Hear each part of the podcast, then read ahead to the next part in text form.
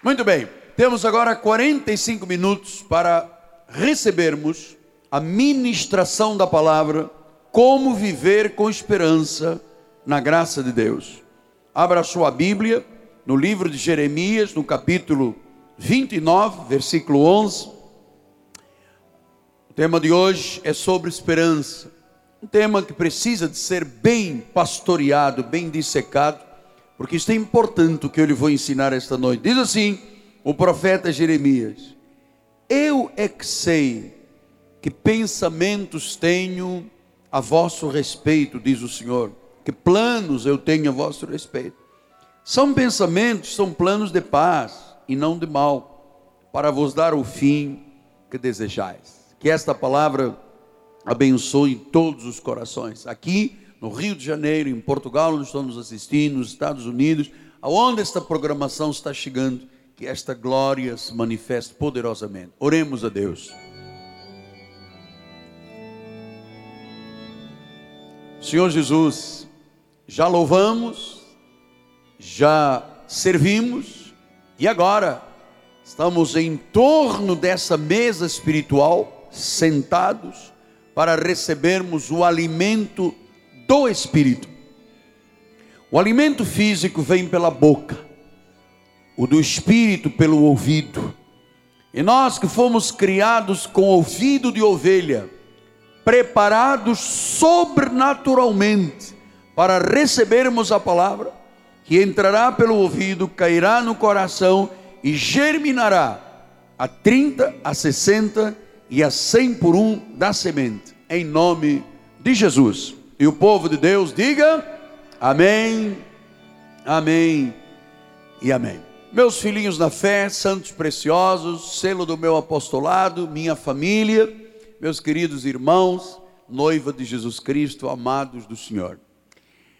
Nós estamos desde o final do ano passado, nas noites maravilhosas, preparando a igreja para o futuro. Você sabe que poucas pessoas pensam no futuro?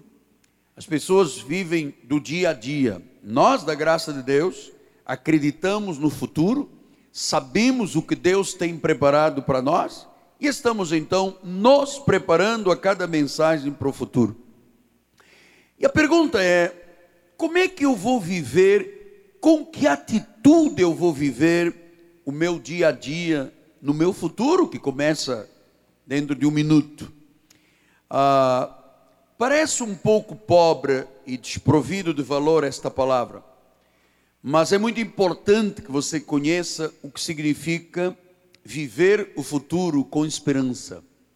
Porque muitas pessoas estão olhando 2011 com apreensão, outros com entusiasmo, outros com apatia, outros até com muito medo. Mas a atitude mais correta para se enfrentar o futuro é com esperança. Poucos pregam sobre isto, poucos. Mas eu quero lembrar o que diz Jeremias, o profeta. Ele disse: Eu é que sei o que pensamentos e planos eu tenho para te dar o fim que tu desejas. Então o Senhor está dizendo: Olha, eu é que sei o que de bem e de bom eu tenho, e eu posso te prometer um futuro de bem e não de mal. Diga glória a Deus. Então, quando Deus diz para dar o fim que você deseja, Ele está falando de quê? Do futuro. Então, esta é a nossa esperança. O que nós estamos desejando, Deus está dizendo: eu vou fazer. Esperança não é apenas você dizer, ah, eu espero. Como dizem os americanos, I hope so, I wish, eu desejo. Não. Não é apenas dizendo, ah, eu espero que eu tenha um bom ano de 2011. Você está em dúvidas. Eu espero um dia poder comprar a minha casa. Você põe uma interrogação aí na frente. Se você espera o desejo, é muito pouco. Esperança na Bíblia é um fato é algo confiante.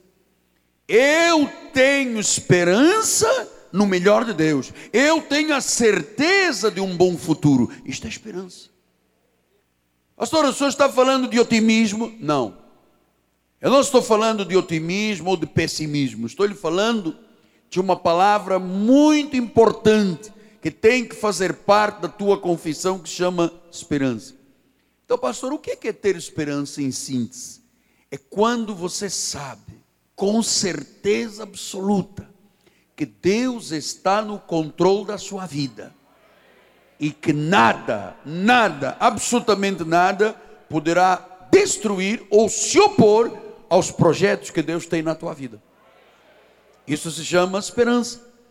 Então, quando eu sei que os planos de Deus sempre prevalecem, isso chama o quê? Ter esperança. Nós precisamos de ter esperança que Deus tem o melhor para nós no ano de 2011. Quem crê desta forma, diga amém. Você sabe, o mundo não tem esperança em nada concreto, nem substancial. Não tem. Eles vivem do mapa astral, de alguma coisa que um pai de santo minta, das leituras de mãos, dos búzios, das cartas, mas algo concreto, substancial, que gere realmente certeza, chama-se esperança, o mundo não tem. Eu me recordo, só para você imaginar como é que é a cabeça do mundo, como é que as pessoas pensam. Há cinco anos foi lançado um filme no mundo inteiro que deu a maior bilheteria de todos os tempos. Chamava-se Titanic. E sabe qual era a história do Titanic? O filme mais visto do mundo era um barco que batia num iceberg e um monte de gente morria. Que esperança as pessoas têm. Você sabe, no Brasil, você sabe qual foi o filme mais visto de todos os tempos? Tropa de Elite. Mata, morre, corrupção. Mais de 3 milhões de pessoas foram lá para ver tiroteio, guerra, morte. Essa é, essa é a esperança que as pessoas têm. É por isso que o mundo está cheio de suicídio, crianças depressivas, a droga que invadiu a nossa sociedade, o aborto, AIDS. 35 mil pessoas por ano são contaminadas com a SIDA, com a AIDS. Então, nós evangélicos precisamos de definitivamente ter esperança. Nós somos a geração de esperança. Você precisa ter esperança, você precisa de acreditar. Porque os benefícios da esperança em Deus são incríveis. E olhe que coisa tão linda. O Senhor Jesus ensina a desenvolver a esperança. É uma coisa que se aprende a ter. É uma classe de convicção que você não põe dúvidas em relação a nada que Deus diz. É uma esperança. Olha, por exemplo, como é que Deus disse em Isaías 40, 31. Os que têm esperança no Senhor, os que esperam no Senhor. Quem é que espera em Deus? Diga amém. Ele diz: renovam as suas forças, sobem com asas como águias, correm, não se cansam, caminham, não se fatigam. Então diz que os que esperam, os que têm esperança, sobem, correm, caminham, são como águias. Então, isso se aprende. E é muito importante eu lhe ensinar isso logo no início do ano, porque pode ser que estejam aqui muitas pessoas debaixo de uma pressão violenta, pessoas com um fardo pesado na vida.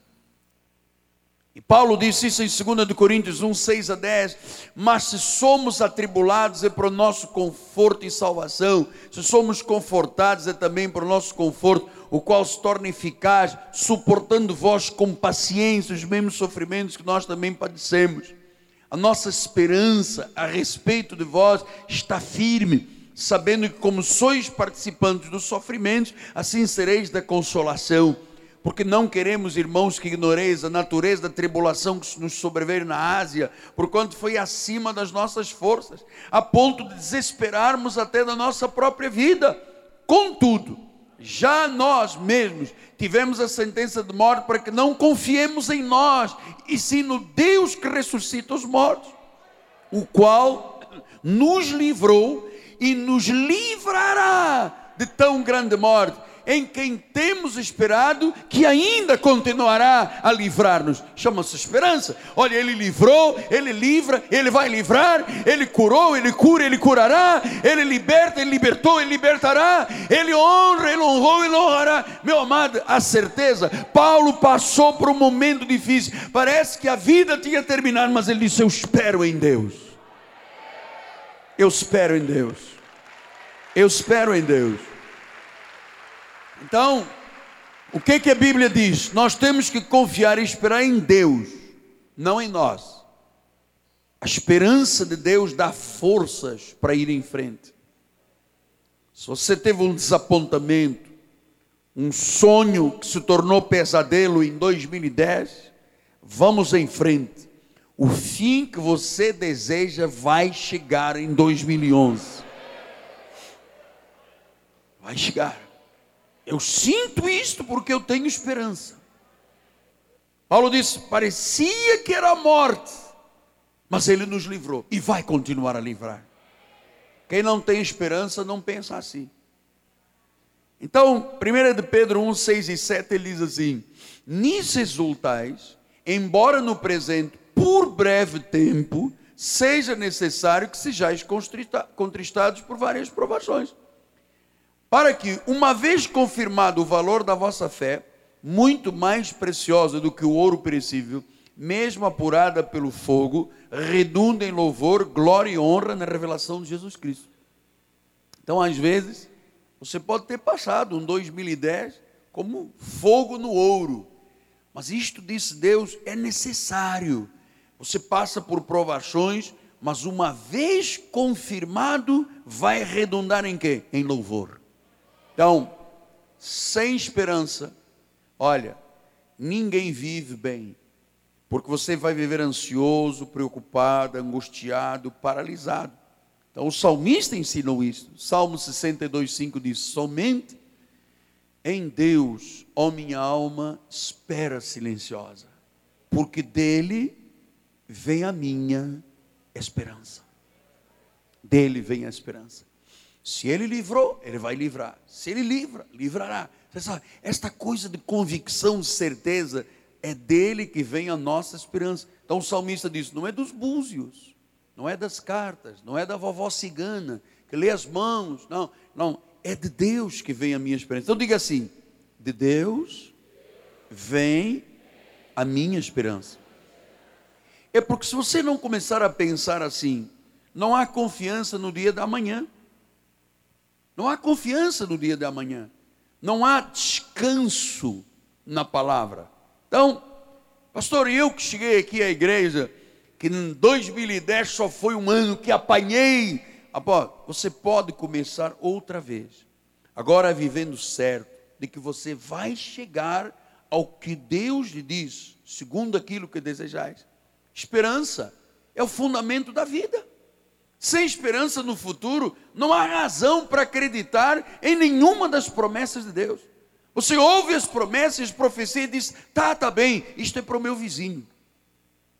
Mas a pessoa que acredita, que tem esperança, que sabe como é que Deus funciona e opera, ele diz: vai acontecer, já aconteceu, já está na minha vida. 1 João 3,3: E assim mesmo se purifica todo que nele tem essa esperança assim como ele é puro. Então a esperança faz bem a vida, hein? purifica. Quem tem esperança em Cristo mantém-se puro, não se envolve com o mundo, não quer saber o que, que o búzio, as cartas, o mapa astral, a quiromancia, a adivinhação. Ele se mantém puro, porque ele se mantém na certeza que Deus está no controle e na esperança que as coisas acontecem como ele diz e não como nós pensamos. Romanos 5, 4 a 5, ele diz isso. Paulo diz assim: E a perseverança, a experiência, e a experiência, a esperança.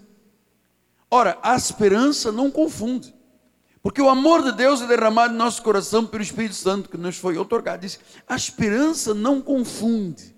Se você tem esperança, você não se confunde. Você sabe, é como Deus quer, é como Deus determina, é como a Bíblia diz. Isso chama-se esperança. A esperança não confunde.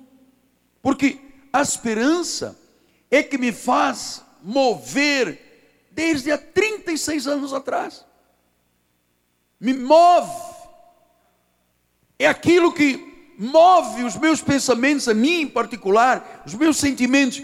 É aquilo que me faz andar, correr atrás de sonhos, ir atrás de ideais. Porque, irmãos, há um perigo.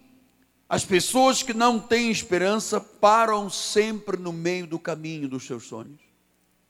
Abandonam os seus projetos de vida Muitos projetos começados, né, ideias boas, programas que foram lançados, até você que é um empresário, às vezes não chegam ao fim, você esmoreceu, você não deu continuidade aos seus sonhos, é um perigo parar no meio do caminho. O que é que diz em 1 Crônicas 17, 8? Diz assim: Fui contigo e por onde quer que andasse, eliminei os teus inimigos de ti, fiz grande o teu nome, como só os grandes têm na terra. Deus tem dito à nossa igreja: Eu vou fazer do povo desta igreja um nome grande.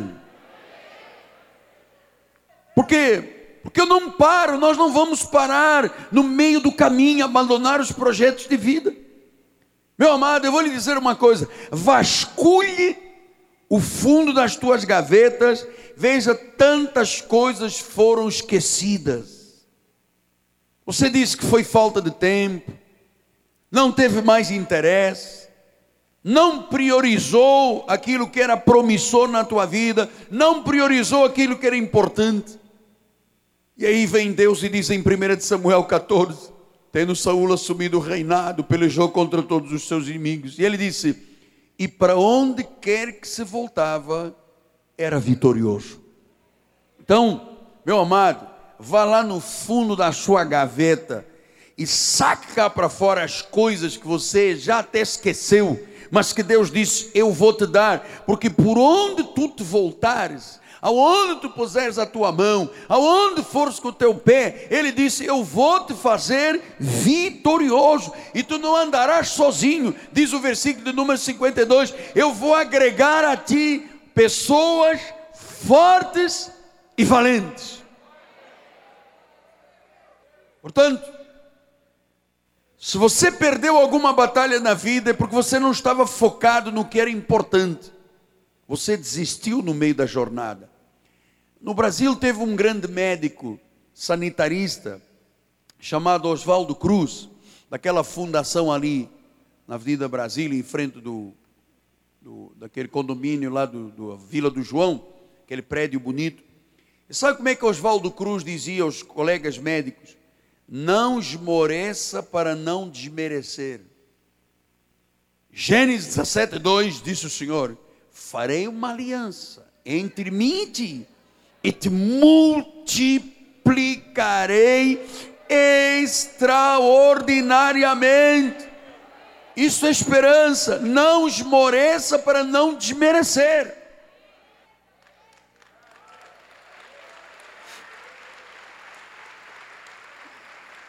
Meus irmãos, ouçam. Muitas ideias boas, muitos projetos bons, eles não têm logo resultados. Às vezes são a médio prazo, às vezes a longo prazo. Se você não é perseverante, você não vai à primeira esquina. Onde é que você errou? Onde é que o teu projeto começou a morrer? Onde é que o teu casamento começou a fracassar? Faltou-te energia, tempo, comprometimento, paciência. Às vezes até ver um resultado. Nós precisamos ter paciência e perseverança. Nós levamos aqui nove meses, nove meses, cortando rocha. Eu não via nada. Só víamos o, os tratores do senhor Oliveira.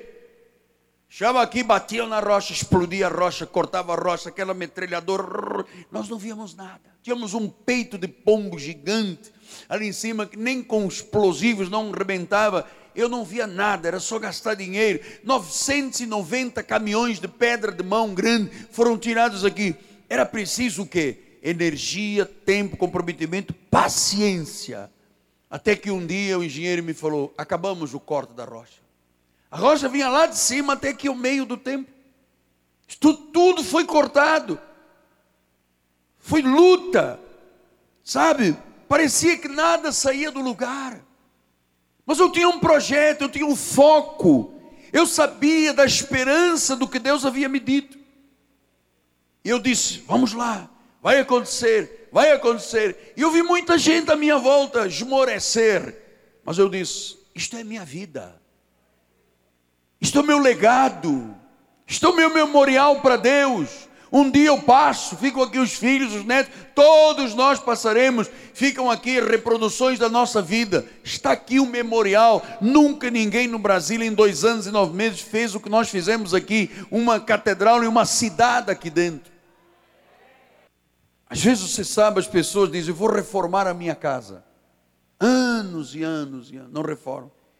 Pastor, este ano eu vou fazer um regime aquela pele de frango, eu não vou comer no meio da farofa mais.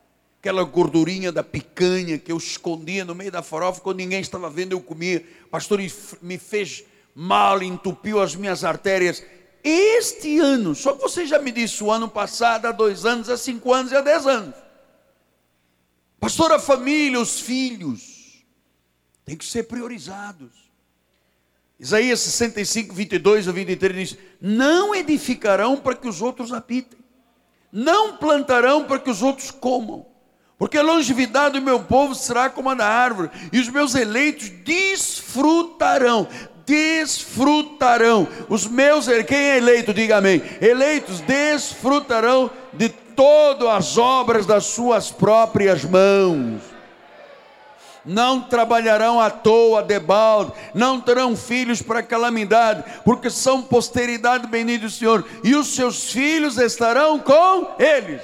Aqui na igreja, em casa, com a família, os filhos, prioriza a sua família, prioriza o reino, priorize a igreja. É preciso ter essa esperança. Agora você sabe, às vezes as pessoas se cansam de esperar engavetam os projetos de vida, não levam os projetos até o fim, se acomodam, dá preguiça, procrastina. Meu amado, tem que ter tenacidade. Você já viu um cachorro bulldog quando morde alguma coisa? Ele não larga. Ele não larga. Meu amado, eu sou como bulldog. Quando eu boto dentro, eu não largo. Porque esse cachorrinho ele larga. O bulldog não. O bulldog meteu o bocão, segurou o osso. Você pode mandar vir um trator de corrente de aço, ele não solta. Ele não solta. Meu amado, Deus colocou coisas na tua mão. Sabe, o que Deus põe nas nossas mãos, nós temos que fazer e bem, com energia, com compromisso, com perseverança, até ver o resultado. Quando Deus dá um bom negócio, uma boa ideia, um bom projeto, isto é para ser cultivado e rigorosamente cumprido, porque em Gênesis 15, 1 o Senhor diz: O teu galardão será sobremodo grande na tua empresa, na tua escola, no teu consultório, nos teus empreendimentos, na tua padaria, na tua frutaria, no teu salão, no teu modus operandi da tua vida.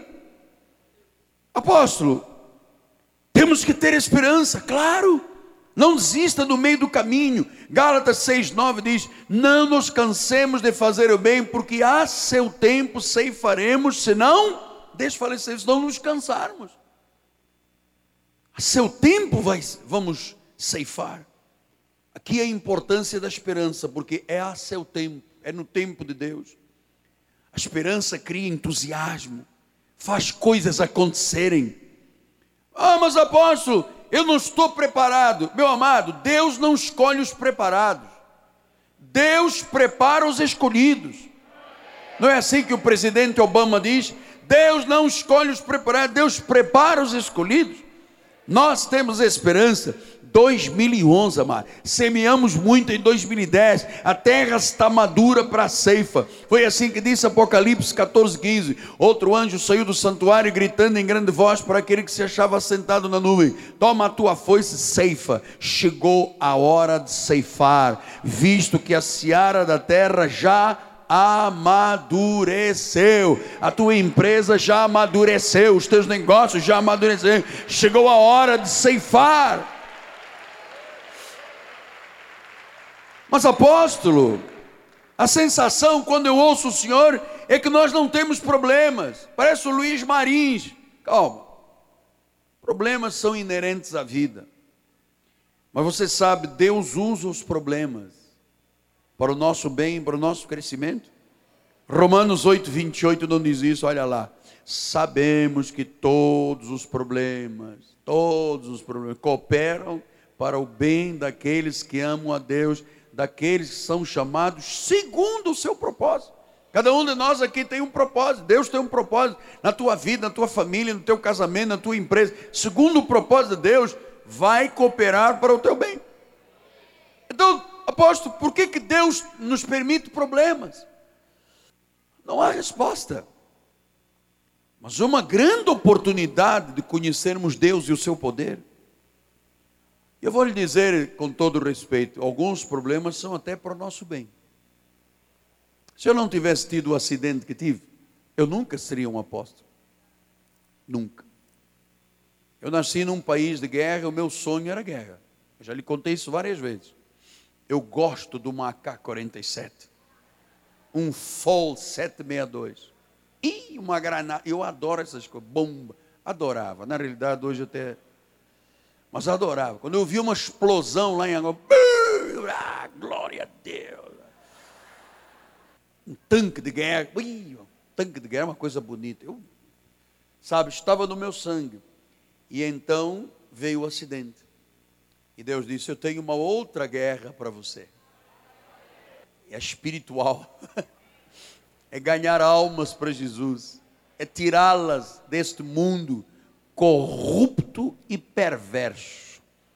Que dão 5% de reajuste para o povinho e 69% Deixa, isso não é comigo. Vamos lá. A palavra. Se Romanos 5, 3 assim diz assim. E não somente isto, mas também nos gloriamos nas tribulações, sabendo que a tribulação produz perseverança. E a perseverança, experiência. E a experiência, esperança. E a esperança não confunde. Você veja, como é que é importante você saber. Os problemas chegam, inevitável.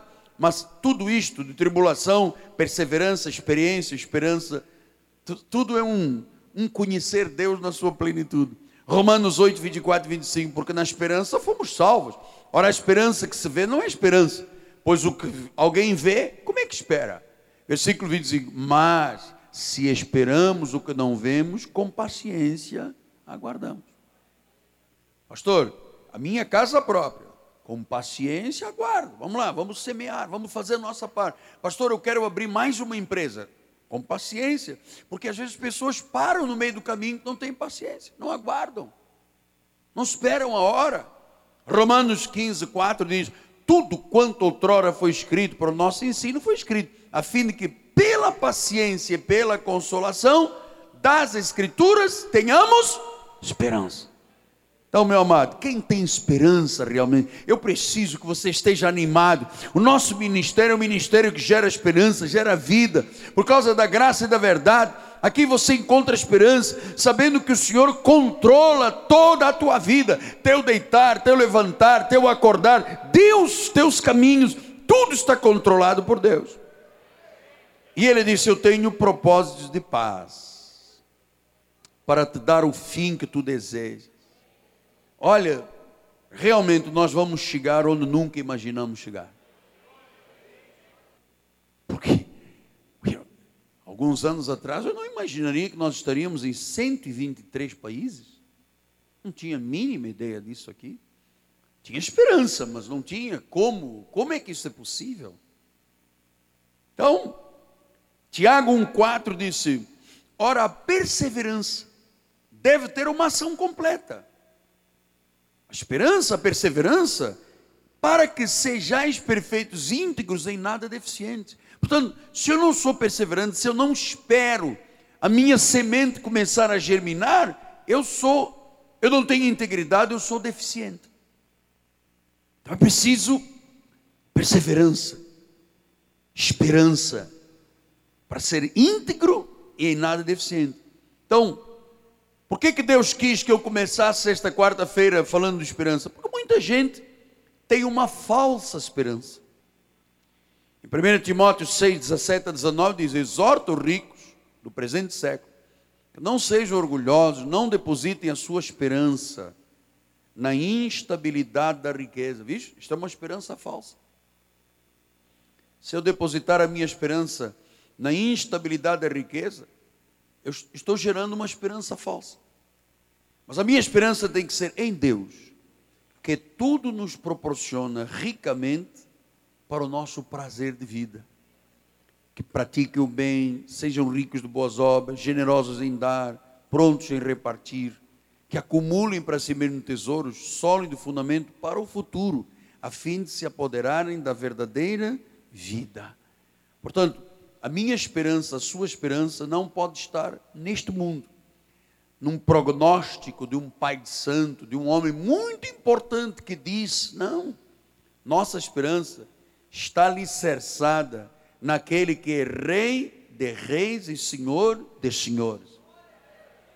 Hebreus 6, 17 e 18 ele diz: Por isso, Deus, quando quis mostrar mais firmemente aos herdeiros da promessa, a imutabilidade do seu propósito. Deus não muda.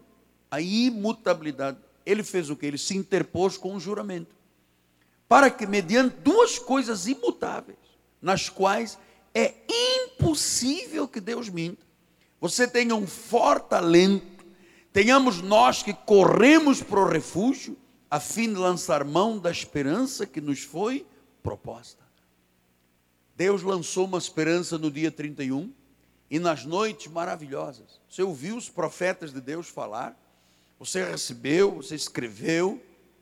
Isso não pode agora ser engavetado. Isto é para ser praticado. Durante todo o mês de janeiro, nós vamos bater nesta tecla. Porque sem essa esperança, você, se você não lança a mão da esperança de Deus, o que vai ser o teu ano?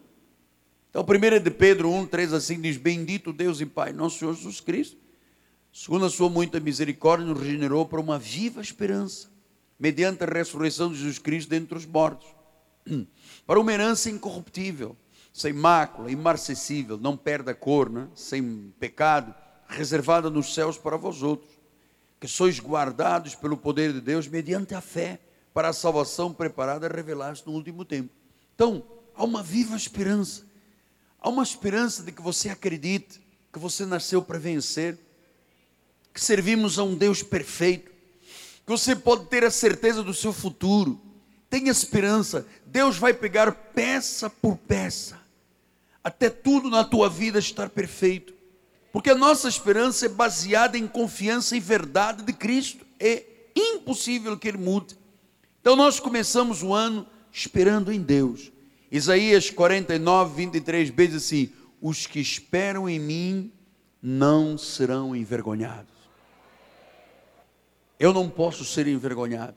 Você não pode ser envergonhado, porque a minha esperança não está num homem, não está num sistema, não está numa regra doutrinal. A minha esperança está em Deus. Números 23, 19 diz: Deus não é homem para que minta, nem filho do homem para que se arrependa. Porventura, tendo ele prometido, não o fará? Ou tendo ele falado, não cumprirá? Deus não mente. A palavra de Deus não mente. Ele sabe que isto é o melhor para as nossas vidas. E eu termino com Daniel 12, 13b. E te levantarás para receber a tua herança. Há uma herança de saúde, de vigor de vida, de bem-estar, dom para desfrutar da vida há uma herança financeira nas nossas vidas, há uma herança de, sabe, de vitória. Ele disse: levanta-te, os que esperam em mim não serão envergonhados. Quando chegares diante do médico, tu não serás envergonhado. Aquele negócio que está lá emperrado, que parece que vai ser tua vergonha, vai ser a tua boia de salvação, amado aquela porta de emprego, aquela causa na justiça, aquela situação que você diz, mas não dá, não dá, não é possível, não é possível. Meu amado, para Deus tudo é possível. Ele disse: você vai se levantar, você vai tomar a tua herança, você vai recebê-la no seu espírito. Eu não minto, e se você espera em mim, você não vai ser envergonhado. Você não vai ser envergonhado.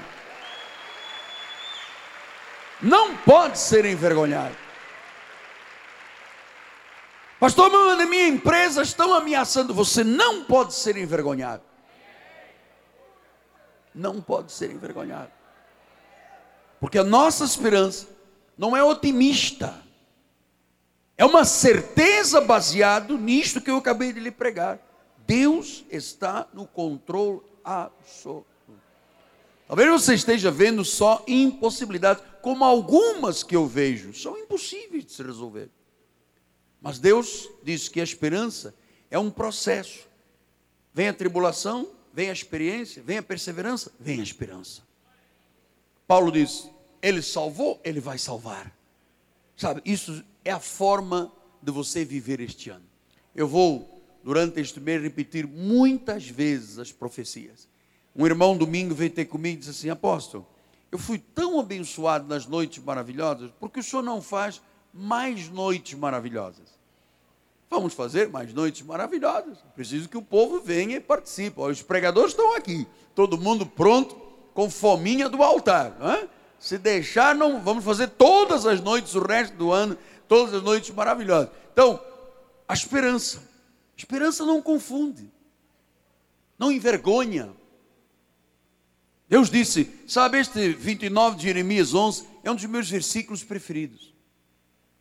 Eu é que sei não és tu que sabes. Eu é que sei que pensamentos eu tenho a teu respeito, diz o Senhor. Não são pensamentos de paz, são pensamentos de paz, não são de mal. Não é para você ir para o inferno, não é para o diabo te pegar, não é para você perder, não é para você morrer. Assim, são pensamentos de bem, de paz, e eu vou te dar o fim que você deseja. O fim que você deseja.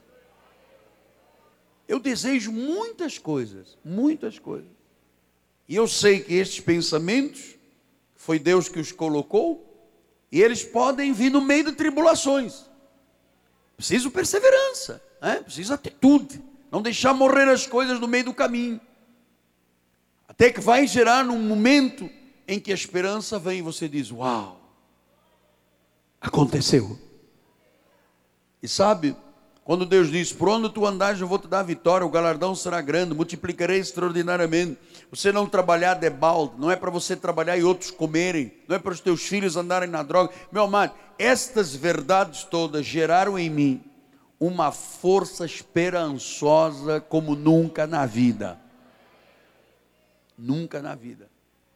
Sabe? Eu estou é, é, impulsionado por Deus para fazer grandes coisas. E vão acontecer, porque já existem no mundo espiritual. Então, o que eu quero terminar é dizer assim: a esperança é uma convicção, uma certeza que está lá dentro, dada por Deus, que não confunde, não envergonha, e que você diz assim: este ano, sim, eu vou construir a minha casa, eu vou comprar o meu terreno, eu vou fazer o meu curso, eu vou viajar, eu vou fazer, eu vou. Você sabe, onde estas coisas estão alimentadas pelo poder de Deus, você chega uma hora e diz assim: aconteceu. Porque eu, eu queria terminar dizendo assim: pela nossa própria experiência, passamos aqui meses e meses e meses e meses, não acontecia nada. E no meio da obra, ainda veio uma enxurrada de água tão grande que caiu o muro que dava para a vila, esmagou dois automóveis lá, os automóveis ficaram pequenininhos, caiu tudo aqui. Olha, era tudo dizendo: vai-te embora, Miguel. Vai assar sardinhas, vai plantar batatas, vai fazer uma coisa. Porque tudo parecia conspirar contra. Mas eu aprendi que às vezes alguns fracassos geram êxito na vida da pessoa. E sabe? E quando vinha a dificuldade, eu me agarrava mais, sabe? Eu, eu, gritava mais, eu pulava mais, eu dizia: Não, meu Deus, ninguém pode me impedir, é Deus que está agindo. E um dia, Dois anos e nove meses depois, eu tinha uma fitinha lá na porta vermelha, eu peguei um tesourão e, e eu caminhei em direção a este altar. E às vezes vinham-me pensamentos assim, ninguém sabe o que a gente penou aqui para fazer isto tudo, mas está aqui tudo. Eu não desisti no meio do caminho, Franca. Porque se você, você não tem essa determinação, você não chega à primeira esquina. Não chega à primeira esquina, ninguém faz nada. Por isso, esta mola motora aqui, sabe, esta força motriz do altar, para lhe encorajar a acreditar. Vá lá no fundo do baú, da gaveta, arranca, Lembra-se que você queria fazer uma horta no teu quintal, fazer um puxadinho, levantar lá uma meia água, botar uma churrasqueira lá em cima. Passou tudo, o tempo está passando, não fez nada. Pastor, da minha empresa, eu queria comprar um terreno do lado para fazer maior a minha loja, o meu negócio. Pastor, sabe o que é? A coisa é difícil, é difícil para você e para todo mundo, só não é para os deputados. Bem, vamos mudar da conversa. Sabe, é difícil, mas é na dificuldade que você tem a esperança de ver Deus agir na tua vida. E Deus age na nossa vida, amado. Deus age na nossa vida. Todos os dias isso se repete, pastor ali. Quando eu chego aqui para entrar no pátio da igreja eu olho esta frontal, este verdadeiro frontal do Coliseu, eu olho a capela, eu olho os prédios, eu olho isso, meu Deus, como é que isto tudo foi feito? O Collor botou a mão no dinheiro de todo mundo, deu um tiro no tigre, acabou, o dinheiro ficou preso. Era tudo contra. E Deus disse: quando eu estou no meio do negócio, quando eu ajo, é o Deus do impossível. É o Deus do impossível. Meu amado, o Deus da Bíblia é o Deus do impossível, Pai.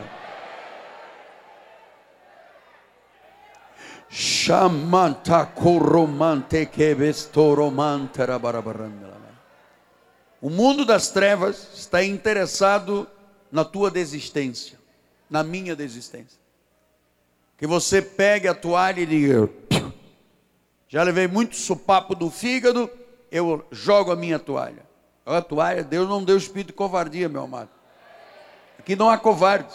Se você ler o livro do Apocalipse, covarde vai para o inferno, é o lugar dele. Aqui a gente destemida, corajosa, intrépida, profética, sabe? Todo mundo fica admirado quando se faz uma grande obra para o mundo. Nós temos que acreditar que Deus quer que se faça para o reino, meu amado. Fizeram uma estrada, fizeram uma ponte, fizeram uma, um prédio, todo mundo diz: Oh, e o Deus, o Deus dos impossíveis da Bíblia Sagrada, Ele quer na tua empresa, no teu restaurante, na tua escola, no teu salão, na tua padaria, no teu lugar de, sabe, de trabalho, Ele quer se meter lá dentro e fazer de você um homem vitorioso, uma mulher vitoriosa. Onde você for, para onde você se virar, ele diz: Eu te fiz vitorioso, meu amado.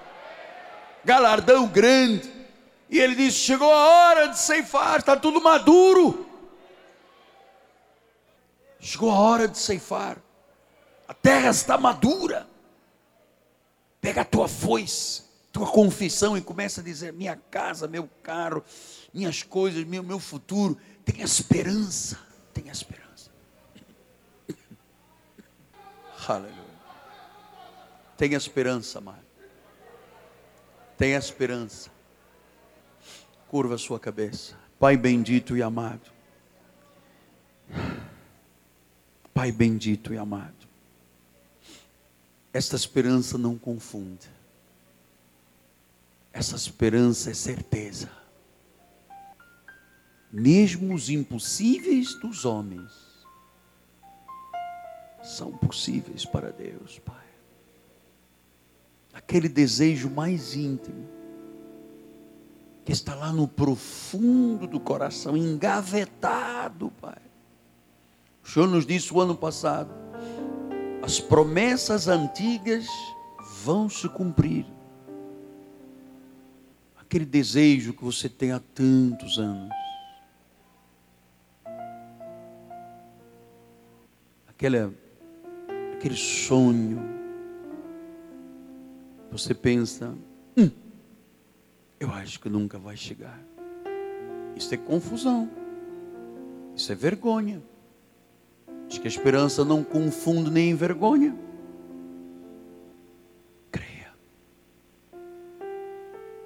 Creia em Deus. Creia em Deus. O Senhor Jesus Cristo o Deus da glória, Ele já te deu a vitória. Agora só tem que levantar e pegar a herança. Eu não posso fazer isso por você, lamentavelmente, tem que ser você acreditar. Você que está assistindo pela internet, em Portugal, na África, nos Estados Unidos, Marcos e Daniela, Deus falou ao teu coração. Há uma obra grande para ser feita nos Estados Unidos, na Flórida. Muitos já começaram, mas pararam. Muitos já deram e foram até o meio da rua, mas não chegaram à esquina. Não tinham esperança, foram envergonhados. Mas a graça de Deus nos faz dizer, como Paulo disse: olha, estávamos à beira da morte, era uma sentença de morte, mas Deus que livra, vai livrar, livrou. A obra está feita. A obra está feita. A obra está feita. Não há Deus mais. Vamos todos ficar de pé. Não, não, não há. Não há Deus melhor. Não há Deus tão grande, Pai. Deus tão grande como nosso Deus. Criou o céu, criou o céu, criou a terra, o sol, criou o sol e as estrelas. Tudo ele fez,